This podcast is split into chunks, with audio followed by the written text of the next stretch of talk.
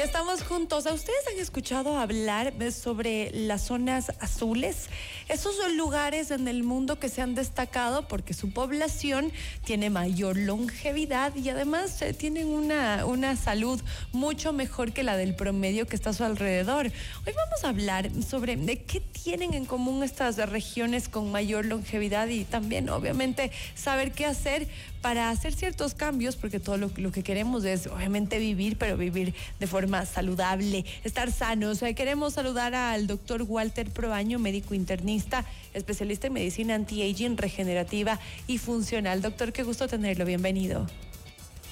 Hola Gabriela, muchísimas gracias por la invitación. Encantado de estar contigo. Y nos gusta mucho hablar sobre el tema de las zonas azules. Sabemos que usted ha hecho mucha investigación al respecto. ¿Cuáles serían esos puntos eh, en el planeta donde efectivamente la gente vive más tiempo y más saludable? Bueno, Gabriela, eh, excelente introducción la tuya. La verdad es que el, vivir más, pero más importante, mejor, es un interés, yo creo que general, no solamente médico. De hecho, las primeras personas que descubrieron, por decir así, y, e identificaron estas llamadas zonas azules, no, fueron, no fueron médicos, sino investigadores o demógrafos, eh, estudiosos. Después eh, subió al bote, como quien diría, un médico con este interés, el doctor Gianni Pesci, pero el primero que realmente identificó estas zonas donde hay mayor longevidad y mayor vitalidad, conservación de, la salud, fue este señor Michael Polly. Y el que lo hizo famoso fue Dan Butner, que escribió un libro acerca de estas zonas azules, que se llaman así porque sencillamente en el mapa las iban eh, eh, identificando con alfileres de color azul. Y la primera que, por decir así, describieron fue en la isla de Cerdeña, en Italia y posteriormente, repito, Dan Butner hizo su trabajo, escribió un libro y ahora hay un documental que está arrasando eh, en la plataforma de Netflix con la misma autoría de Dan Butner, porque añadió las islas, la isla de Okinawa en Japón, la península de Nicoya en Costa Rica, la isla de Icaria en Grecia y Loma Linda en California. Es interesante ver que estos lugares están dispersos en el mundo y que no son exclusivos de una región, porque vemos que hay un, representante de Asia, hay dos de, Europa y dos de acá de América. Entonces, ¿qué es lo que pasa ahí? ¿Por qué la gente vive tranquilamente hasta los 90, 100 años sin, sin tener eh, todos los problemas crónicos que prácticamente los damos por naturales, normales, Ah, tiene 70 años, está bien que se olvide las cosas. Tiene 80 años, pues ya está, hay medicamentos para e, la hipertensión, para la diabetes, para el colesterol, etcétera, etcétera. En cambio, ya yo, yo hago esta interrogante, ¿no? Estas preguntas retóricas. ¿Ustedes creen que las personas que viven en estas zonas azules andan pensando tener una farmacia en cada esquina y depender de un medicamento para más o menos poder funcionar, para poder dormir, para poder tener una presión arterial adecuada, o se están midiendo colesterol, triglicéridos y estas cosas, o controlando la diabetes. No. Seguramente eh, no. O van a ir, o se inscriben a un gimnasio para hacer ejercicio, o están pensando qué dieta hacer, si vamos a hacer la dieta mediterránea, o la dieta baja en carbohidratos, o la South Beach, o la dieta set, ketogénica. Ellos no están pensando en eso. Ellos simplemente lo hacen de manera natural. Y creo que de eso se trata. Me llamó la atención que parte de los de los estas zonas azules que ha mencionado nuestro invitado son islas. ¿Será que tiene que ver eh, eso de estar, em, em, no sé, cerca del mar, aislados en un lugar tranquilo o donde tal vez y en el mar directamente pueden eh, adquirir sus alimentos? ¿Tendrá que ver? Mira, algo tiene que ver, Gaby pero no es tanto así porque hay lugares que, no están tan aislados del, mundo convencional, por decirlo así. Por ejemplo, eh, la península de Nicoya no, realmente no es una isla, no es una península en Costa Rica. Perdón, este, sí, Nicoya. Y Loma Linda en California, pues no es que están totalmente aislados. Loma Linda es una zona montañosa, eh, que no está tan lejos de, vamos, está en California, Estados Unidos. Así que no es que está tan lejos o aislados completamente, no es que están en una burbuja de plástico, nada por el estilo. Pero lo que hay, hay varias cosas en común porque bueno, tú decías, no, no es el clima solamente, no, no es eh, eh, algo que crece solo en esa parte, en ese, en ese lugar y, lo comen. ¿Qué, ¿Qué, es lo que hay? Hay varios puntos que se lo, identifica en su libro Dan Butner como los nueve pilares. Ok. Pero esos nueve pilares de la salud, yo los trato de resumir en tres que son los que siempre hago hincapié, tanto con mis pacientes como con mis seguidores y amigos. Eh, en primer lugar, tenemos, obvio, todos van a pensar qué es lo que come.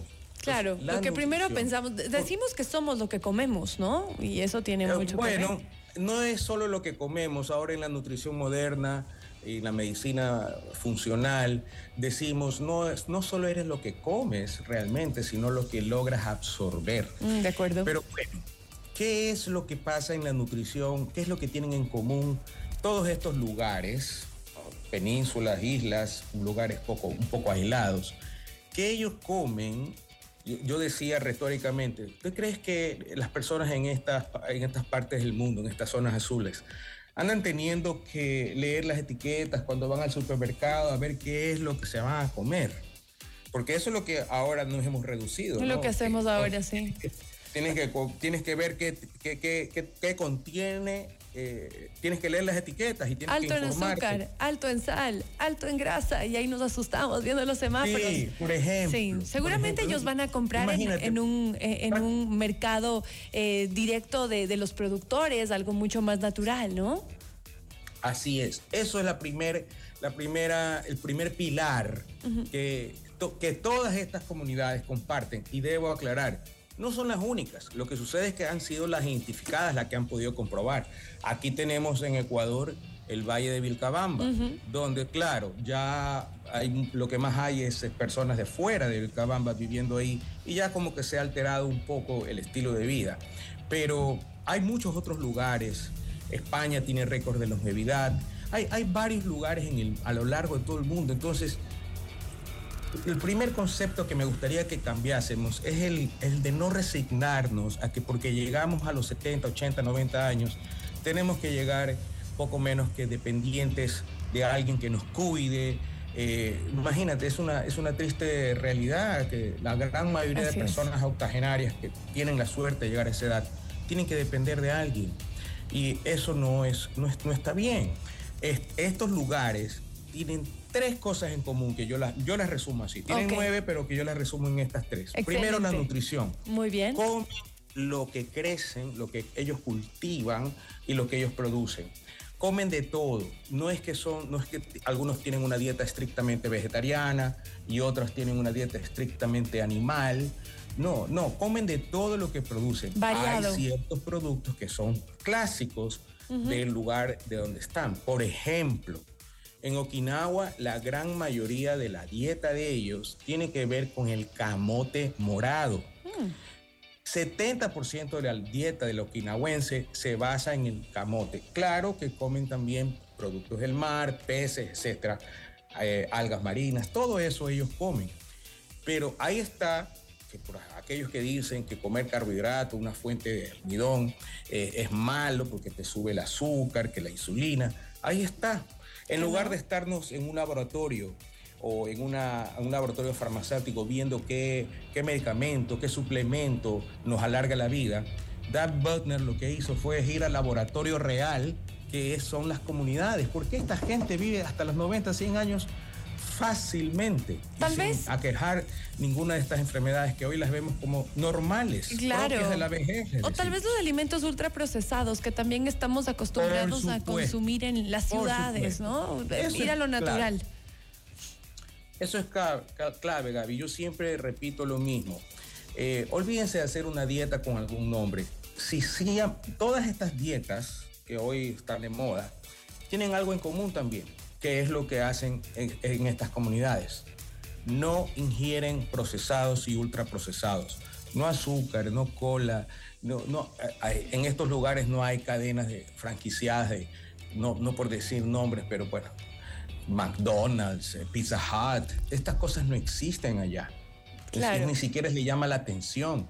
El momento en que logre, que, que, logre imponer un... Hay, hay, hay, todo se...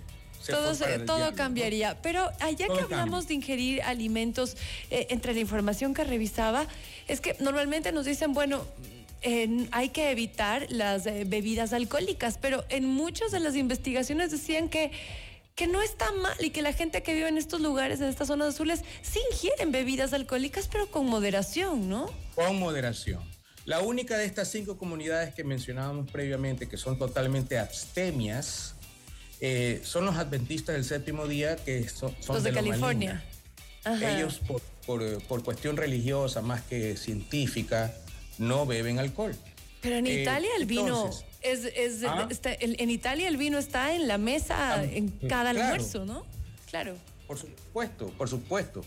Eh, la clave es la moderación.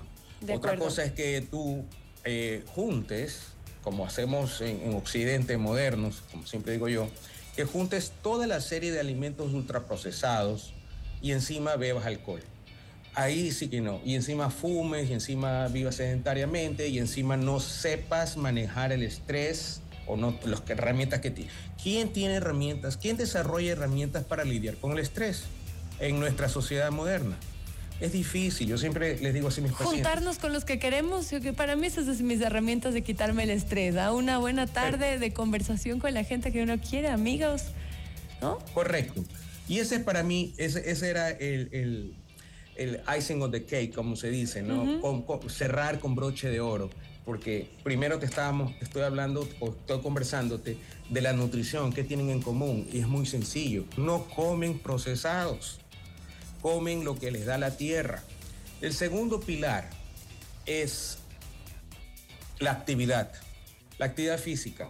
Ellos no es que se andan proponiendo inscribirse al, al gimnasio que está de moda o haciendo el tipo de ejercicio que está de moda eh, no, no, hacen esas cosas. Ellos simplemente se mantienen activos, eh, activos, caminan todo el día, suben, montan en caballo, suben montes, terrenos irregulares. Todo eso, o sea, son muy activos, cultivan su propia tierra. Eh, no hacen las cosas que hacemos en Occidente moderno de subirnos a un, un carro o pedir eh, eh, por, eh, por una aplicación comida a domicilio, franquiciada, procesada. Siempre digo eso, por favor comprenda. Las personas que les venden alimentos preparados no están en el negocio de cuidar tu salud, están en el negocio de hacer dinero simplemente vendiéndote algo que sea sabroso, que sea que te guste, que siempre busques comerlo y que no necesariamente sea bueno para tu salud, todo lo contrario. Generalmente todas esas comidas procesadas son tremendamente dañinas. Doctor, y estoy con el tiempo cortito. Quisiera que si por favor tocamos el punto 3 para cerrar con broche de oro. El punto 3 para cerrar con broche de oro, de oro. La vida espiritual que ellos llevan.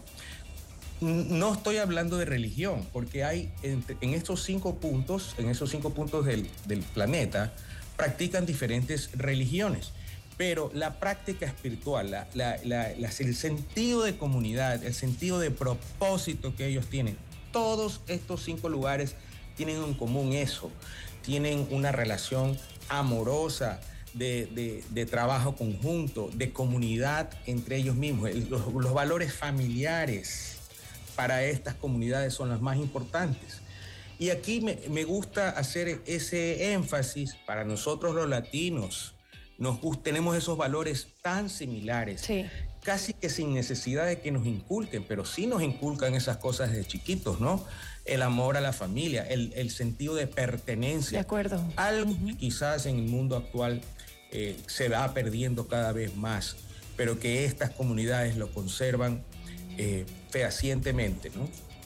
Hay muchos puntos, yo creo que con, lo que nos ha, comentado hoy nuestro invitado, nos ha hecho reflexionar en qué estamos haciendo bien, qué, qué, tipo de hábitos deberíamos cambiar, modificar, para sí, para llegar a, una vejez, pero una vejez saludable, una, una vejez en la que podamos disfrutar de, nuestros nietos, de nuestra familia, de alimentarnos de forma correcta, variada, deliciosa. Así es que, bueno, hay, hay mucho que aprender de, de estas zonas del mundo donde viven eh, de, longevamente y al mismo tiempo con mucha salud. Haga esos cambios, propóngase entre familias hacer eh, ciertos eh, pequeños rituales. Por ahí decía, si a usted no le gusta hacer ejercicio, un gran ejercicio es bailar vaya a bailar, baile con su pareja, disfruten ese tiempo, ríanse un rato, tómense un buen vino y a disfrutar de la vida. Doctor, le agradezco muchísimo por, por habernos acompañado hoy. El doctor Walter Proaño, médico internista, especialista en medicina anti-aging, regenerativo y funcional, hoy con nosotros. El doctor que no te deje envejecer. Qué maravilla. si nos comparte sus contactos, por favor, doctor. Eh, en las redes sociales, en Instagram, eh, Twitter, eh, TikTok, como DR de doctor Walter Proaño Quevedo. Excelente. Muchísimas gracias, doctor. Que tenga un lindo día. Muchísimas gracias, Gabriela. Encantado. Hacemos una pequeña pausa comercial, pero ya volvemos.